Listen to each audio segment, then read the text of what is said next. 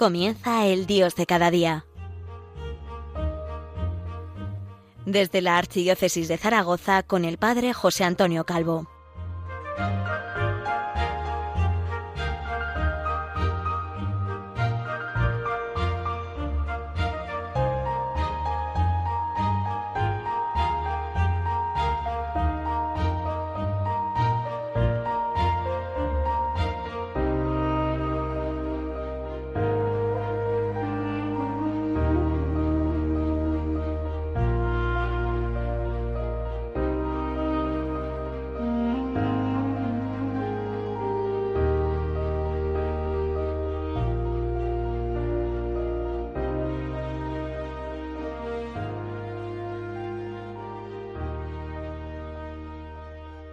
Buenos días, soy el Padre José Antonio Calvo. De nuevo estoy con ustedes en este espacio, el Dios de cada día. Les hablo desde Zaragoza, la diócesis y la ciudad del Pilar, y vamos a seguir en, este programa con nuestro viaje por la poesía religiosa eh, escrita en español en los siglos XIX y XX. Hoy vamos a hacerlo acercándonos a una poetisa, Ernestina de Champurcín, nacida en Vitoria el 10 de julio de 1905, educada en Madrid, donde compuso sus primeros versos escritos en francés. Entre 1926 y 1978 se publicó lo más destacado de su obra poética, En silencio, 1926, Presencia Oscuras, 1952, El nombre que me diste, 1960, Cárcel de los Sentidos, 1964, Haikais Espirituales, 1967, Cartas Cerradas, 1968, Poemas del Ser y del Estar, 1972, Primer Exilio, 1978. En 1939 se exilia en México con su marido el poeta Juan José Domenchina. Ya viuda regresa en 1972 definitivamente a España, a su patria. En 1989 le fue otorgado el premio Euskadi de literatura en castellano y en 1992 el premio Mujer Progresista, además de ser elegida ese mismo año candidata para el premio Príncipe de Asturias.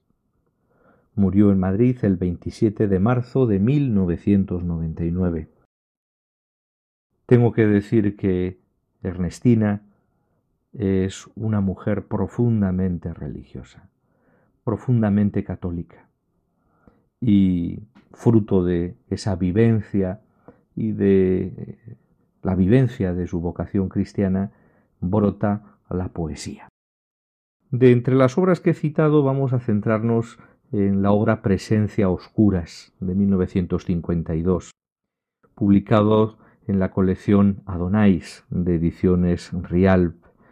Eh, Adonais es una colección de poesía y además es un premio poético de hondo raigambre en la cultura española. Se sigue realizando. Hay otros premios de, de poesía o de poesía religiosa. Estoy pensando ahora mismo en el premio Fernando Rielo, un premio internacional. Con ello simplemente quiero recalcar que la poesía sigue estando viva y lo estará mientras el mundo sea mundo y el ser humano sea ser humano.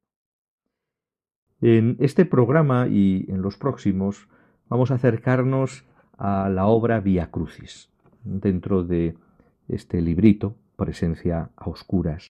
Pero quiero empezar con, otro poema que aparece en, este libro y que se titula Oración al Espíritu Santo. Bueno, estamos en Radio María y eh, sabemos que eh, tenemos que invocar al Espíritu Santo y que lo hacemos por mediación de su esposa. Ven Espíritu Santo, ven, ven por medio de la poderosa intercesión del Inmaculado Corazón de María, tu amadísima esposa. Y ahora comienza el poema Oración al Espíritu Santo. Espíritu que limpias, santificas y creas, Espíritu que abrasas y consumes la escoria, tú que aniquilas todo lo inútil y lo impuro, y puedes convertirnos en antorchas vivientes. Ciéganos con tu luz, ven y arrasa este mundo sucio de tantos siglos que lo surcan y agobian. Se nos derrumba el suelo maltrecho y abrumado bajo la carga inmensa del tiempo y del dolor. Sana esta pobre tierra enferma de nosotros, de nuestro andar confuso que no sabe abrir rastros, de nuestra eterna duda con su temblor constante, de las vacilaciones que ahogan la semilla. Desgaja, rompe, azota, seremos leño dócil si quieres inflamarnos para prender tu hoguera. Visítanos al fin con un viento de gracia que aniquile y destruya para sembrar de nuevo. Espíritu de Dios, quémanos las entrañas con ese fuego oculto que corroe y devora. Cuando sólo seamos unos huesos ardientes, se iniciará en nosotros la gloria de tu reino. Impresionante esta invocación al Espíritu Santo, el Espíritu Santo que realiza en nosotros la obra de la santificación, que quema el pecado, que destruye la muerte y que hace crecer la gracia y la vida. En el Espíritu Santo vamos a acercarnos a este Via Crucis del que les hablo, publicado en el año 1952. Nos encontramos, por supuesto, con las catorce estaciones tradicionales. Y en estas vísperas de Cuaresma, y después en la Cuaresma, este texto maravilloso, poético, puede ayudarnos a contemplar y a meditar cada una de las estaciones de ese camino a la cruz de Jesús.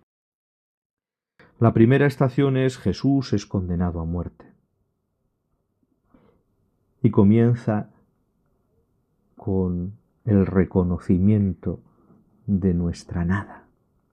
Dice así, no tengo palabras que decirte, serían inútiles, y me asusta lastimarte de nuevo. Voy a condenarme yo misma contigo pues sólo quien acepta la sentencia que tú sufriste obtendrá la gracia de seguir tus huellas, de morir a sí mismo y contigo de resucitar en ti. Fuiste condenado a muerte para que aprendiéramos a aceptar nuestro destino. Enséñanos a seguirte, a no apartarnos un momento de tu senda, a morir poco a poco a tu lado, a morir poco a poco a tu lado. Bueno, pues este silencio, este anonadamiento ante la condena de Jesús a muerte, es el compromiso de abrazarnos a Él, acompañándolo con su cruz, con la nuestra, en el camino de la cruz y en el camino del cielo morir poco a poco a tu lado. Lo repito otra vez, morir al pecado al lado de Jesús para resucitar a la vida nueva al lado de Jesús. Segunda estación. Jesús es cargado con la cruz.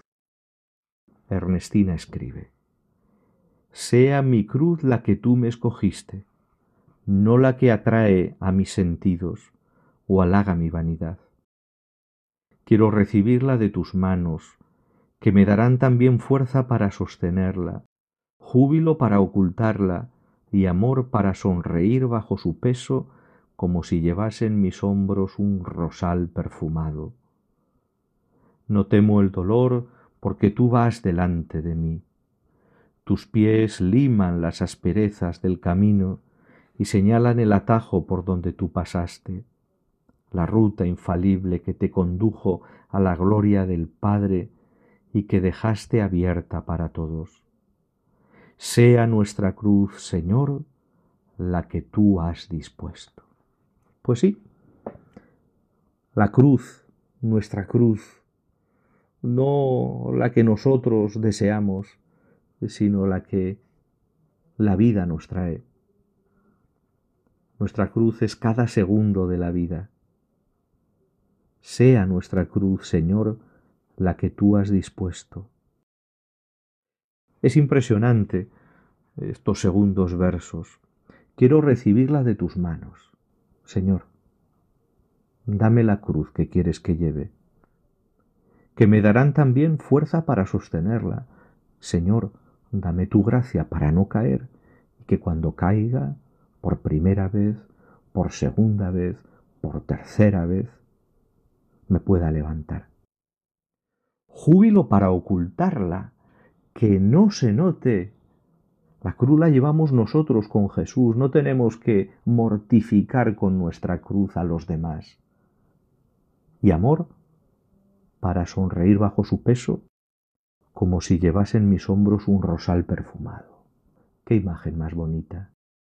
Cómo nos atraen a todos las rosas y cómo nos echan hacia atrás las cruces. Pues que nuestra cruz, por el amor, sea como un rosal perfumado. Y si les parece, vamos a hacer aquí nuestro breve parón para con la música seguir contemplando el misterio de la cruz de Jesús, el misterio de mi cruz. Seguimos en Radio María.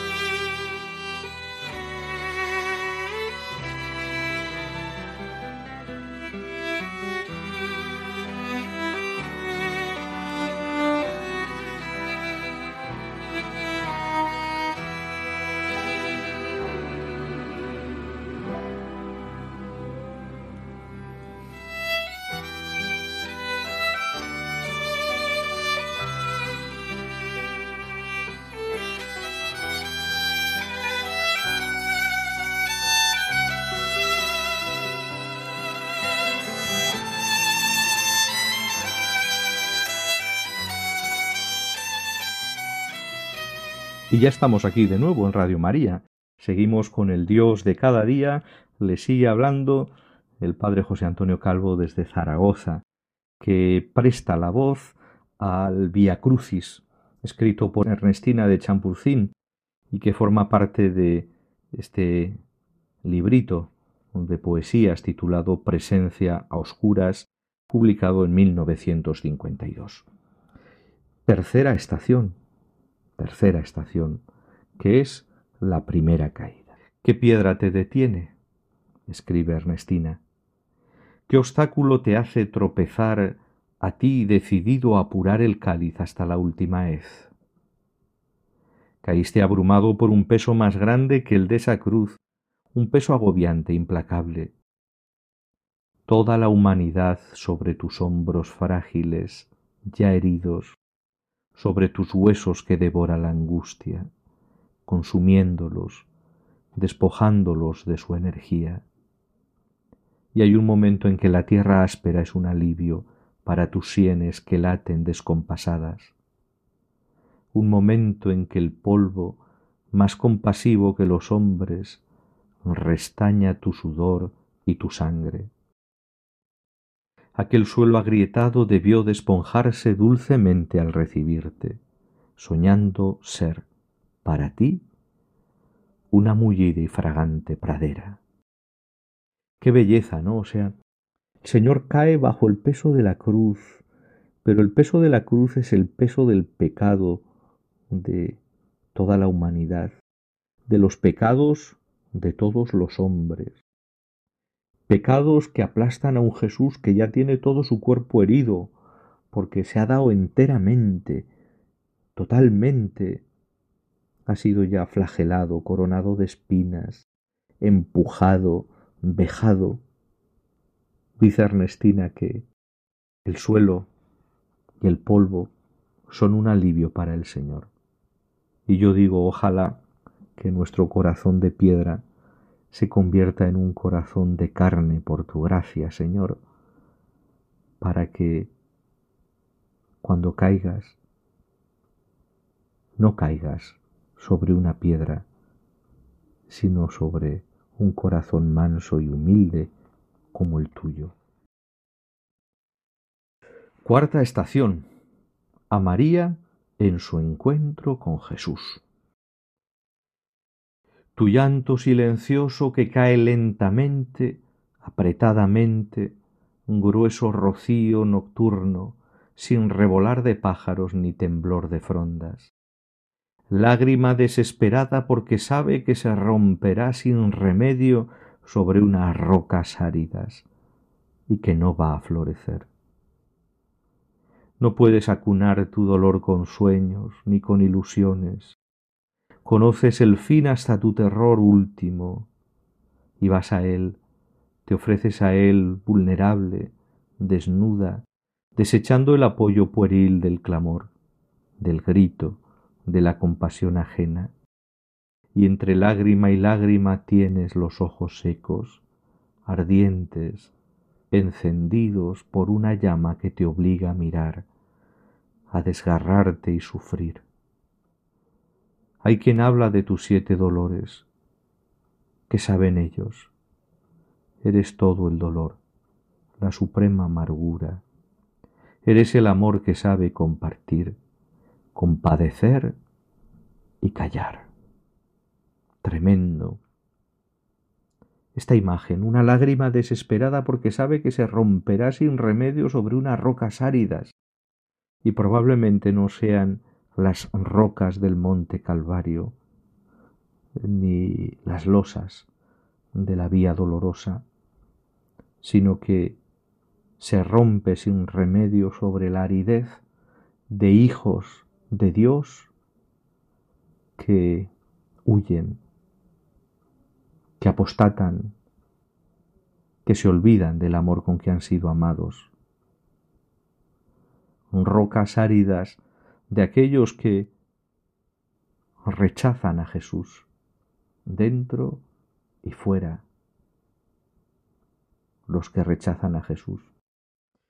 Y al final esa queja, ay de los siete dolores, siete. Siete es poco. Eres toda dolor. Eres todo el dolor. No hay más dolor que el tuyo. Es semejante al dolor de Jesús. Esa espada que le ha traspasado el alma la ha unido perfectamente al corazón de Jesús, sufriente, camino de la cruz. Quinta estación. El cirineo ayuda a Jesús a llevar la cruz. ¿Hay acaso alguna cruz que pueda llevarse a medias? El leño que no pesa, el que no incrusta sus aristas profundamente en los hombros, el que no lastima el cuerpo y el alma hasta en las vetas más hondas, no merece el nombre de cruz. Por eso yo sé muy bien que si aceptaste aquel ademán no fue por ti, fue sólo por nosotros, para ayudarnos dándonos el júbilo inmenso de creer ayudarte. Y si nos tiendes la cruz no es porque no puedas con ella, es al contrario porque sólo seremos capaces de sostenerla si nos viene de tus manos, si la recibimos como una prenda inefable de tu amor y del nuestro. Trueque de cruces, nupcias tuyas, nuestras, con el dolor. Nupcias con el dolor. Y es que el corazón sangra por donde ama. Así es. O sea, la cruz la tenemos que llevar nosotros. Es verdad que podemos ser misericordiosos con los demás, pero no debemos exigir misericordia para con nosotros. Solo podemos implorar la misericordia de Dios, que nos viene de balde. El Señor comparte la cruz con el cirineo simplemente para indicarnos que solos nosotros no podremos llevar la nuestra. Sexta estación. La Verónica enjuga el rostro de Jesús. Quisiera mirarte en silencio y hora tras hora incansablemente, absorbiendo en mí la luz y la realidad de tu rostro. Mirarte sin que nada interrumpa mi contemplación, ni una idea, ni un sentimiento, sin que ninguna imagen que no seas tú ocupe el paisaje de mi mente. Enjugarte el sudor sin un solo gesto, con el ansia de mi corazón enamorado, con la pureza de mi deseo que no se atreve a buscar su expresión, para que ni siquiera un hálito lo empañe. Grabarte en mí como en un espejo, para que todo lo que no seas tú resbale sobre tu imagen y se desvanezca, para que sólo tú quedes victorioso en mí. ¿Cuántas veces nos quejamos de la aridez en la oración, de lo que nos cuesta esa lucha, esa batalla de la oración, la atención, la imaginación, las ideas, los afectos? Pedimos con Verónica, pedimos con Ernestina, mirarte sin que nada interrumpa mi contemplación. ¿Para qué? Para que sólo tú quedes victorioso en mí. El último verso. Bueno, y yo creo que vamos a parar aquí. Nos quedamos ante la segunda caída, porque el tiempo se pasa. Y además de agradecerles a ustedes y de recordarles que eh, pueden escuchar este episodio en el podcast de Radio María, en la web y en distintas plataformas. Quiero dar las gracias a la señora María Belén, nuera de Ernestina, que me regaló este ejemplar de presencias a oscuras que les estoy leyendo y que es objeto de mi oración. En su dedicatoria pone a quien lo sabe apreciar y creo que no solo soy yo, sino que son todos ustedes. Les encomiendo ante la Virgen del Pilar y seguimos con nuestra familia, con Radio María.